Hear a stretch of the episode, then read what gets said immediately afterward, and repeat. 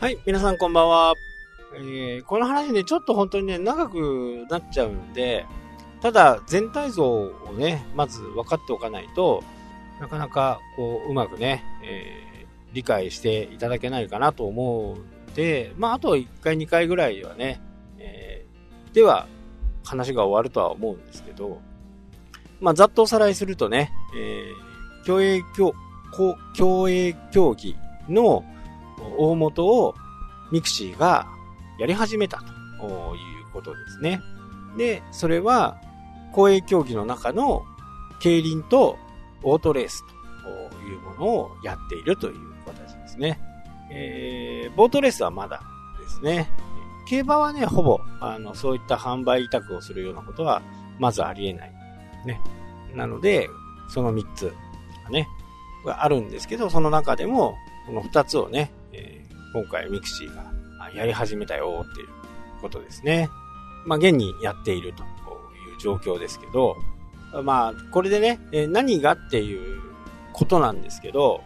まあ、日本のね、えギャンブルといって一番有名なのはパチンコ競馬がね、え、有名だとは思うんですけど、まあ、そればっかりじゃあね、えー、面白くないというか、やる人も限られている。で、このコロナ禍でね、インターネットで、まあ、スマホでね、100円から気軽に投票できるという形があってですね、まあ、非常にこう、ボートレースなんかは盛り上がってます。1日の売り上げがね、まあ、大きなレースになると、80億とかね、そのぐらいのお金がね、動く。うん、そんなようなね、状況になっています。まあ、ボートレースもね、昔はなんかこう、大阪で言うとね、歯の抜けたおじ、おじさんがね、お前この野郎みたいな話でこう、よくね、テレビに出たり、まあ、横山やすしがね、えー、やっている。あのイメージが、年齢の高い人はね、わかると思うんですけど、まあ、こう、選手はね、いつもこう、罵声を浴びられながら、まあ、お金をかけてるんでね、まあ、多少の、そういったものは仕方がないのかなというふうには思いますけど、これをね、ミクシーが始めたというところですね。で、これをね、スポーツベッティングって言います。スポーツに対してお金をかけると。まあ、不正とかね、あの、八百長とかね、そういったこともあったりするんですけどね。それはもうごくごく一部です。まあ僕もね、あのー、オートレースはね、この田舎暮らししてね、やってます。自分のね、買いたいレースをチョイスしてね、えー、やってます。やっぱりね、6頭立てなんでね、えー、結構当たるんですけどね。で、この、 TIPSTAR っていうところが、今ね、すごく、こう、僕もアプリをダウンロードしてね、えー、ちょっとやってみたんですけど、なんか、ね、ゲーム感覚なんですよね。やっぱりこう、ミクシーが手掛けただけはあるかなと。まあ、モンスターストライクをね、やっただけのことはあるかなと。本当にゲーム感覚。ただ、初めてやる人からするとね、まあ、どんな選手が何なのかっていうのがね、わからないじゃないですか。競輪とかオートレースとかね。全く初心者の人でも、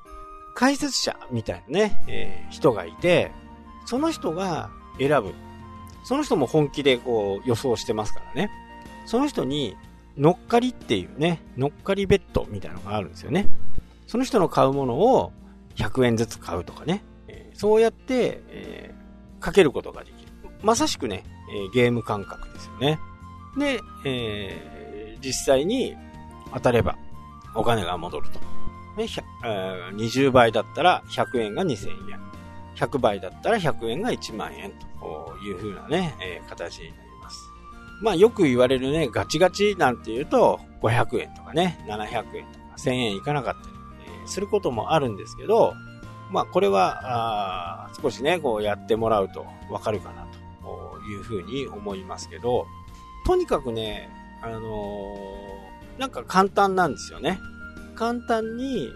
100円かけることができると。まあ、1レースね、100円っていうわけには多分いかないとは思うんですけど、まあ、600円ぐらいがね、えー、初心者の人はいいのかなというふうには思いますけど、予想してくれるんで、その、ベットができるとで、このえスポーツ事業、ミクシーが言うスポーツベッティングに関しての事業が、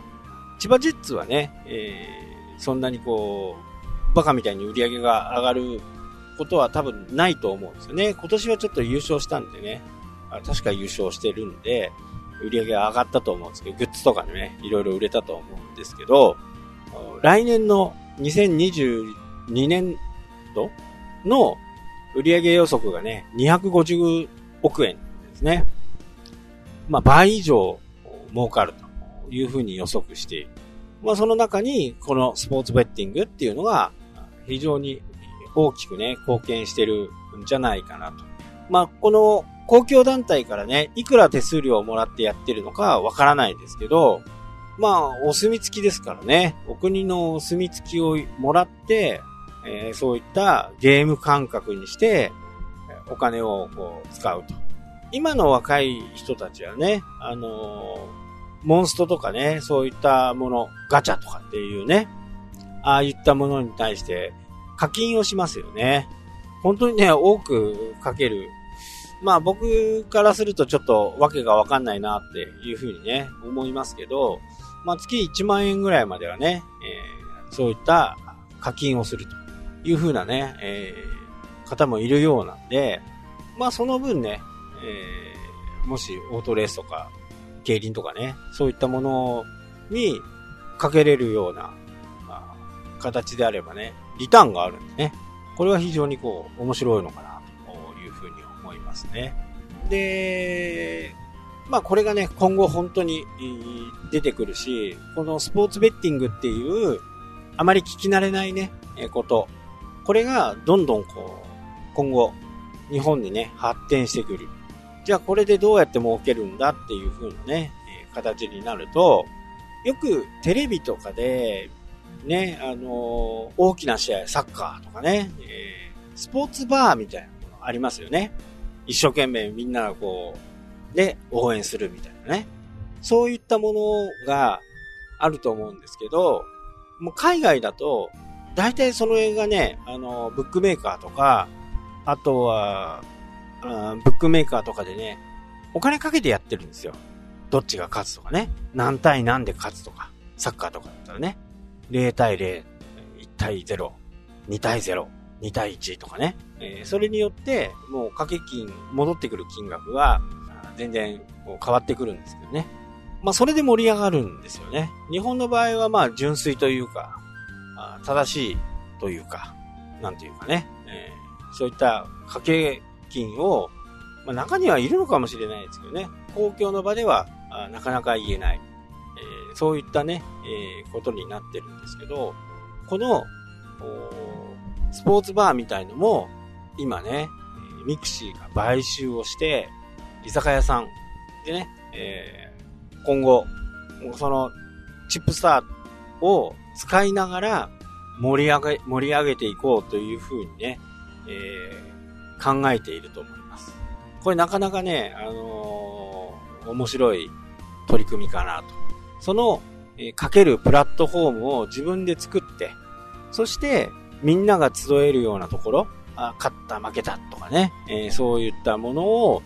喜んだり、こう、悔しがったりするようなところをね、えー、そういう居酒屋、スポーツバーみたいなところでやると。うん、まあ、さすがはね、えーゲームを作っていってね、100億円、1000億円をね、儲ける。まあ、1200億円ぐらいの売り上げがある会社だなっていうふうにね、思いましたね。まあ、この続き、あとね、1回ぐらいちょっとお話しさせていただいて終わりにしたいと思うんですけど、まあ、こういうスポーツベッティングっていうのはアメリカでもね、いろいろ研究が進んでいてね、いろんなものが結構あるんですよ。